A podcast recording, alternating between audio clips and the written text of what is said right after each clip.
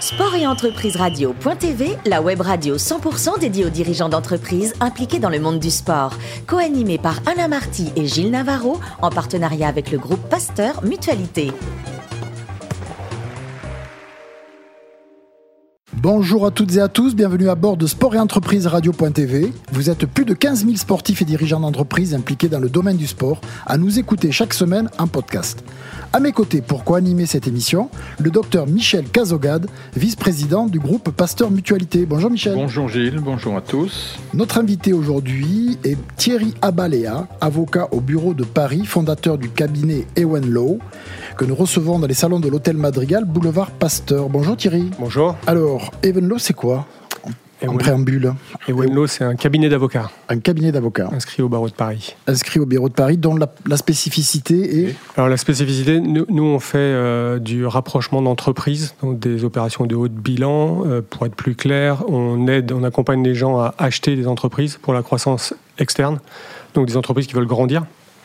On peut le faire aussi pour des clubs euh, ou des gens qui veulent acheter des clubs. Euh, et euh, on aide aussi les gens à céder leur entreprise. Donc vous savez, des gens qui ont euh, 50, 60 ans plus et Qui veulent qui, euh, passer la main, qui veulent qui- passer la qui main. passent la main et qui, en prenant leur retraite, Cherche un repreneur. euh, cherchent un repreneur ou des gens plus jeunes, parce que là on vient de vendre une entreprise où les associés avaient 32 ans. Donc euh, il n'y a plus d'âge pour les vendre. Euh, voilà, ce marché-là, et on fait un peu de contentieux parce qu'il ne faut pas qu'on embête nos clients. Donc euh, quand on vient d'embêter nos clients, on les défend. Vous avez toujours voulu être avocat, Thierry J'ai voulu être avocat à l'âge de 18 ans. Pourquoi Il y avait une raison ou euh, c'est ça c'est- En fait, je pense que ça vient de mon grand-père qui était boulanger. Et Rien à voir. Non, rien à voir, mais qui, euh, qui est allé, qui était président du syndicat des boulangers, vice-président de la chambre de commerce à Brest, parce que moi je suis brestois d'origine, euh, et qui euh, allait plaider pour les gens qui avaient des problèmes avec le fisc. Et il allait même plaider devant des tribunaux où il n'y a pas droit de plaider sans, enfin, il n'y a pas droit d'avoir euh, de, de plaider sans avocat. Comme il connaissait tout le monde, il allait défendre les causes des gens qui avaient des problèmes euh, avec les impôts. D'accord. Première expérience professionnelle à Londres, à la City, Oui, près de la City. oui. C'était un cabinet euh, qui était spécialisé dans quoi, lui Euh, C'était un petit cabinet londonien, 250 avocats. Oui. Donc cabinet de la City, Tout petit petit. cabinet de la City, et donc euh, spécialisé en tout. Et euh, super expérience euh, contrat local avec une formation à l'anglaise qui est très très différente de la nôtre. Euh, parce qu'en fait, ils investissent en vous. Vous avez 10 ans et il se passe un événement. Il y a quelque chose qui va se passer, qui va influencer sur le reste de votre vie sportive et carrière sportive. Vous découvrez la planche à voile à Brest. Oui, mon père un jour me dit Viens avec moi, on va faire des courses. Donc quand vous avez 10 ans, votre père vous vous êtes content, vous allez avec lui, il va acheter une planche à voile. Et euh, il revient avec une planche à voile, il sait pas en faire. Et, euh, et il y a- et on ramène des magazines, il nous donne des magazines dans le, ma- dans le magasin et Windsurf on voit. magazine, ouais, des et choses enfin, comme ça. non, mais même avant ça, où on il était voit- marin peut-être déjà il- Non, non, Non euh, Enfin, on habite devant la mer, mais Eh oui. euh, et euh, il achète sa planche à voile. Il va, il, c'est un coup de tête, il achète, il revient avec. Et moi, je lis les magazines et on voit les premiers sauts à Hawaï. Donc, on voit des gens qui font des sauts sur des vagues à Hawaï. Et moi, je me dis ça, Avec Ah des planches à voile. Ouais, ça je fais. C'est pour moi. Ah ouais, Ça c'est pour moi. ah ouais à 10 ans, on a... Ouais. Il n'y a rien qui nous fait peur à 10 ans. Et après mon père il va faire de la planche à voile en bas là, et il finit dans la falaise en face avec toute la famille qui ramène la planche à voile euh, de la falaise en haut. C'était assez drôle. Il y a 10 ans, vous n'arriviez même pas à lever le mât de la planche à voile. Ah, c'était plus dur à l'époque. hein. On y arrivait, mais je peux vous dire qu'on tenait debout parce qu'on n'avait pas envie que ça retourne dans l'eau parce qu'on mettait 10 minutes à lever la, la voile à l'époque. Donc vous partez, ça y est, vous êtes parti, enfin vous, vous essayez de partir sur la planche, Ouais. vous maîtrisez de mieux en mieux, et à 14 ans, vous quittez la France. Oui, on part au Gabon, vivre au Gabon, et euh, où là, en fait, on a un, on a un super truc, c'est qu'on a des cours, c'est un peu épuisant, on commence à 7h, on finit à 1h tous les jours, mais ça vous fait tous les après-midi de libre. Donc moi, je vais faire du stop et je vais faire de la planche à voile tous les jours. Un, un petit, pa- on va faire un petit aparté. Ça, c'est pas mal, euh, cette organisation le, lycéenne qu'il y a en Allemagne notamment, où on concentre les cours le matin jusqu'à Ah, il y a le 13h, sport l'après-midi. et l'après-midi, ben, les, les, les, les- les enfants font les activités qu'ils euh, qu'ils souhaitent Mm. Ouais, faire. c'est anglo-saxon. ouais. c'est anglo-saxon, mais euh, Ah, jamais. Libreville n'était pas, Eh oui. Libreville n'était pas Gabon anglo-saxonne. n'était Eh oui. pas anglo-saxon. Eh oui, et, et mais- le Gabon euh, préconisait ce genre de- d'organisation et de On programme. n'y a jamais pu y arriver. On n'a jamais pu y Non, je sais arriver. pas Pourquoi Quel dommage. Donc, à Libreville, vous avez la chance, il y a une, la- comme une lagune, c'est ça, comme Ouais. un lac, Ouais, sur lequel vous pouvez, il y a- vous pouvez tout faire, quoi. tous les jours, Tous les jours. Mm. Vous sortez combien d'heures par jour euh, tous les après-midi. Tous les après-midi. Mm. Je rentre à la maison, je mange, je fais du stop, et je vais au club et je fais de la planche. Super. Tous les jours. C'est la vie rêvée de, pour un gamin, ça. Super. Ah ouais. ouais. Et alors, plus vous en faites et plus vous améliorez, plus vous devenez bon et vous faites les championnats d'Afrique Ouais. des jeunes Au Sénégal. au Sénégal. Mm. Et là, qu'est-ce qui se passe Vous terminez euh, bien placé, vous êtes euh, Je m'en rappelle même plus, donc non, pas trop, pas terrible. Enfin, c'était pas jeune, c'était le championnat global. Donc nous, on arrivait jeune et euh, on n'avait pas du super matériel non plus, donc on risquait pas de faire grand chose. Mais c'était extraordinaire de venir de Libreville à, à Dakar. En plus, moi, j'ai vécu en Mauritanie petit, donc la- le pays d'au-dessus Ah ouais, de- d'accord. du Sénégal. Il y a pas là-bas, il n'y a, pas- il y a pas trop de planches à voir aussi. Non, rien. Il y a Il rien, n'y a, que du sable. il y a que du sable, oui. Et, euh, et en fait, d'aller à, à Dakar, le problème pour les gens de- du Gabon, c'est qu'au Gabon, il n'y a pas de vent. Et à Dakar, il y a du vent.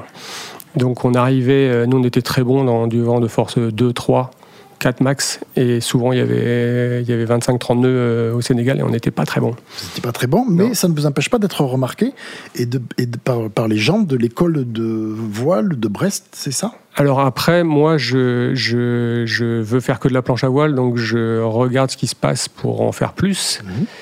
Et il y a le sport études euh, Brest de voile, euh, qui est sûrement le, le- le plus grand palmarès de, de planche à voile Ah de, bah oui, de oui, tous les ouais. sports études, de, de tous les clubs euh, français. Jean-Yves Le Deroff, champion olympique de tornado aux Jeux Olympiques de Séoul. Voilà, Ouais. Jean-Yves Le Deroff, c'était notre, entra- notre entraîneur général à sport études, et on avait Jean-Jacques Dubois, Jean-Jacques, entraîneur euh, ouais. planche à voile, qui est devenu entraîneur de national après. Que des pointures. Ouais, et donc, euh, pour arriver au Sport Études Brest, il fallait avoir 12 de moyenne. Donc, c'est bien la seule fois où j'ai commencé à réfléchir euh, Travailler à l'école. à travailler bien à l'école pour avoir ces 12 de moyenne et euh, arriver à Brest en Sport Études. Vous rentrez à sport-études et là, c'est un peu la caserne, le, le- le sport-études de Brest. C'est très. C'est c'est spartiate, on va dire. Ouais, Kerichen, c'est un lycée, donc très grand lycée, 2000 élèves. Et le sport études, en fait, moi, quand on passait devant, quand j'étais plus petit, on croyait que c'était la prison. Parce qu'en fait, les murs étaient très, très gris. Alors, vous savez, Brest, c'est un peu gris, alors les murs gris, c'est pas terrible. et, euh, et en fait, c'était le lycée Kerichen, puisque moi, j'étais à l'internat, puisque mes parents étaient au Gabon. Mhm. Et, euh, mais c'était super. Et alors là, vous forgez un, un mental d'acier. C'est- c'est des- Bon, les Bretons, déjà, ils ont un sacré mental, mais après, vous forgez un mental d'acier parce que qu'il pleuve, qu'il vente, qu'il y ait la tempête ou pas, vous sortez tout le temps. Tout le temps. Tout le temps. La combinaison Ouais. humide, mouillée, et, et là, vous partez.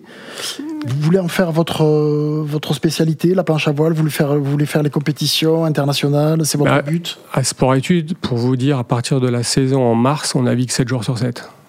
7 jours sur 7. Ouais, Euh, tout le temps. Donc on a une classe dont on retrouve un peu le, le- le- le même, euh, la même organisation qu'à Libre- qu'à Libreville. Notre classe, en fait, n'a pas cours l'après-midi. Donc nous, on est en, donc on est en entraînement. euh, ouais, on est en entraînement quasiment tous les après-midi.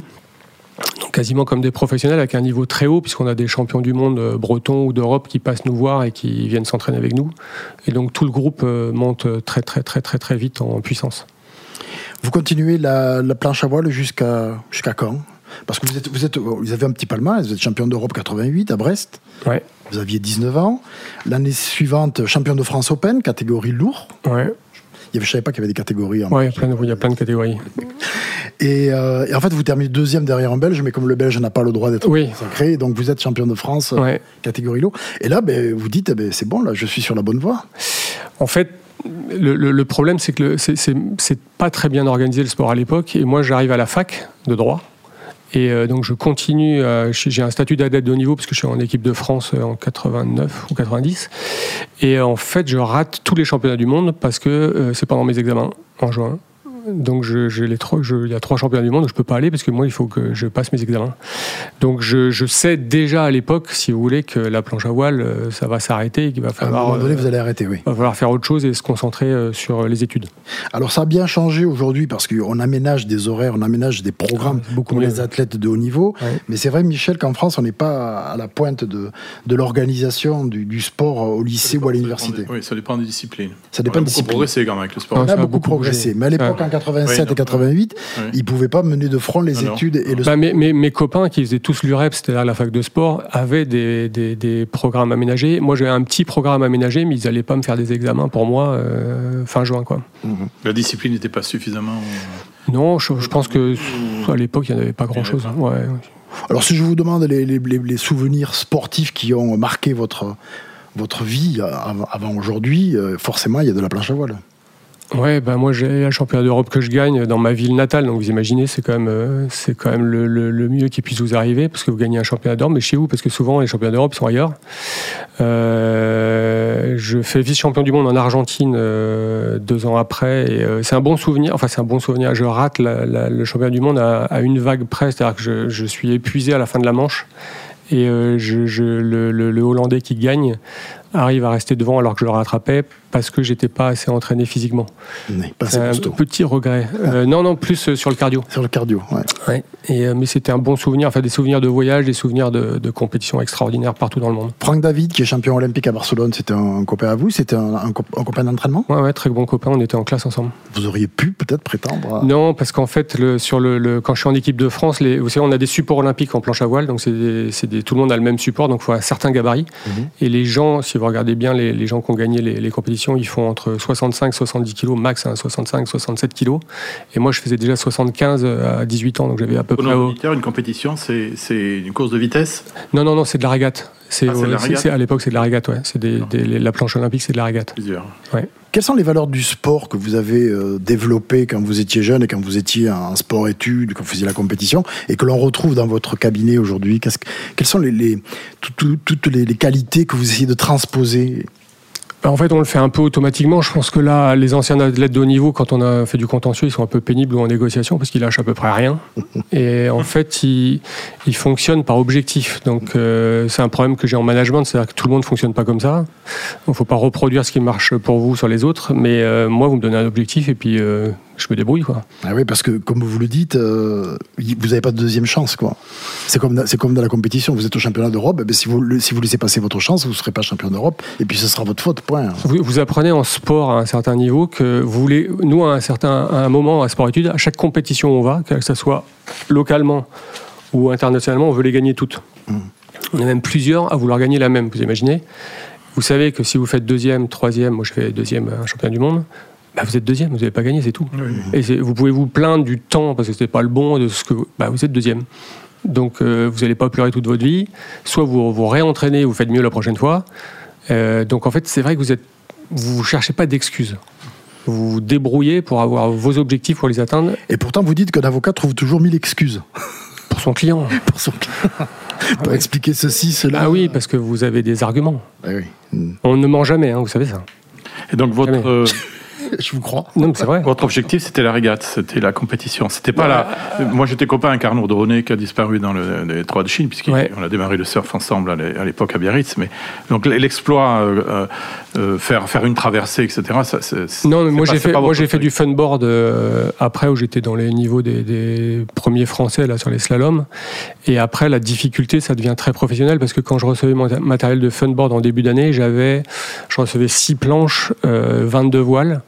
Et il faut essayer ça dans tous les temps et euh, ça devient compliqué. compliqué. Vous faites toujours de la planche à voile ou vous avez arrêté complètement Non, non, j'en fais. euh, alors là, j'en fais en foil. euh, vous voyez ce que c'est Oui, bien sûr. Ouais. Euh, En fait, le problème. C'est 10 qui est sous la planche. Ouais, qui fait monter, donc c'est- c'est c'est- c'est un autre sport en fait. Et le- la, la difficulté des gens qui ont fait beaucoup de sport, c'est qu'à chaque fois que vous le refaites, vous constatez votre régression. Donc c'est. C'est frustrant. Bah, c'est- soit vous allez vous promener, ça va. Euh, je pense que tous les, tous les gens qui ont fait du sport à haut niveau, ils, ils y vont pour rigoler, mais pas pour autre chose. Et après, on, on aime bien faire d'autres sports où on progresse. Quoi. Donc moi, je fais du kitesurf par exemple, où comme je suis parti, j'étais très nul. Et vous, carré- et vous Je- courez beaucoup aussi. Et Vous je avez couru. cours. Vous avez couru. Ouais, j'ai fait des marathons comme tout le monde. Quoi. Mm. Euh, Je suis très mauvais. Euh, Mais vous avez- Je l'ai fini, vous je l'ai avez- fini. Ah oui, c'est Je déjà l'ai bien, fini, c'est je suis déjà mauvais, bien. mais je l'ai C'est- fini. C'est un objectif que vous étiez fixé, vous l'avez atteint. Exactement. Moby Dick, c'est euh, une, le- une lecture qui vous passionne. Euh, Moby Dick, oui, parce Derm- que Derm- vous m'avez demandé quel roman je Ouais. lisais à l'époque. Ouais, Moby Dick, je lisais. Donc, bah, ce qui m'avait frappé, c'est que vous- Extraordinaire. vous étiez plongé dans la lecture et vous étiez tellement dans la lecture que vous avez raté cinq stations de métro. C'est pas mal quand même. Non, Moby Dick, c'est c'est quelque chose comme roman, ouais. Merci Thierry Abalea, merci également au docteur Michel Cazogade. Fin de ce numéro de Sport et Entreprise Radio.tv. Retrouvez tous nos podcasts sur nos sites. On se donne rendez-vous mardi prochain à 10h précise pour une nouvelle émission. L'invité de la semaine de Sport et Entreprise Radio.tv, une production B2B Radio.tv en partenariat avec le groupe Pasteur Mutualité.